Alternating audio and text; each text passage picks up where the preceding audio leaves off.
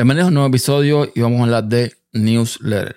Sí, yo tengo un boletín informativo, el cual actualizo bastante poco. No tengo prácticamente suscriptores, tengo ahora mismo unos nueve, que eso no es nada.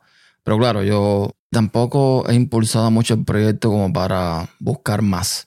Y es que esto lo comencé a modo de prueba porque con la compra de review por Twitter me pareció interesante eso de tener en tu perfil un, una newsletter que la gente pudiese visitar.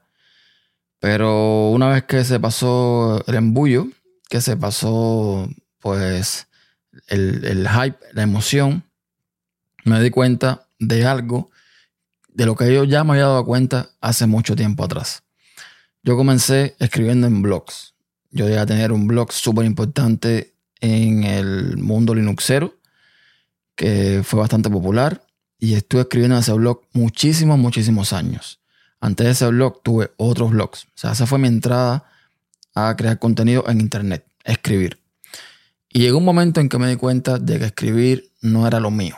No porque supiese o no supiese escribir, sino porque, mm, no sé, me parecía más cómodo eh, comunicar por otras vías donde me podría dar a entender mejor y no tendría que tantos detalles para que la gente me entienda. Porque sabemos que la escritura, si tú no lo haces bien, pues posiblemente pueda llamar a malentendidos. Sin embargo, un video, que fue el siguiente paso lógico, me parecía algo más completo para comunicar. Como estaba el auge de YouTube, pues me hice un canal de YouTube y listo. Por ahí seguí.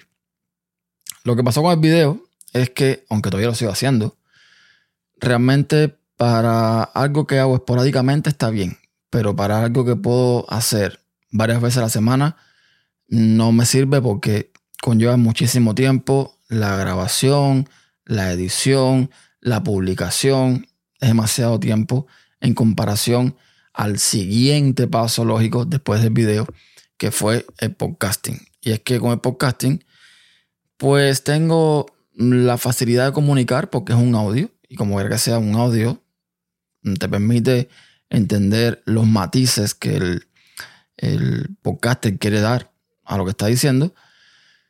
Y a la hora de editar es mucho más fácil, es más rápido, incluso a la hora de subirlo a internet que un video. Entonces, ese fue mi siguiente paso lógico y aquí me he quedado porque me siento muy cómodo con este formato. Lo que me di cuenta con la newsletter era que al final volvía a lo que era el blog. O sea, básicamente una newsletter, eh, para lo que muchos utilizan, es para publicar un artículo que publicarías en un blog cualquiera. Y de nuevo, ya esa pasión por escribir, por lo menos en mí, no existe. Ya esa, no sé, esas ganas de comunicar de esa forma, no.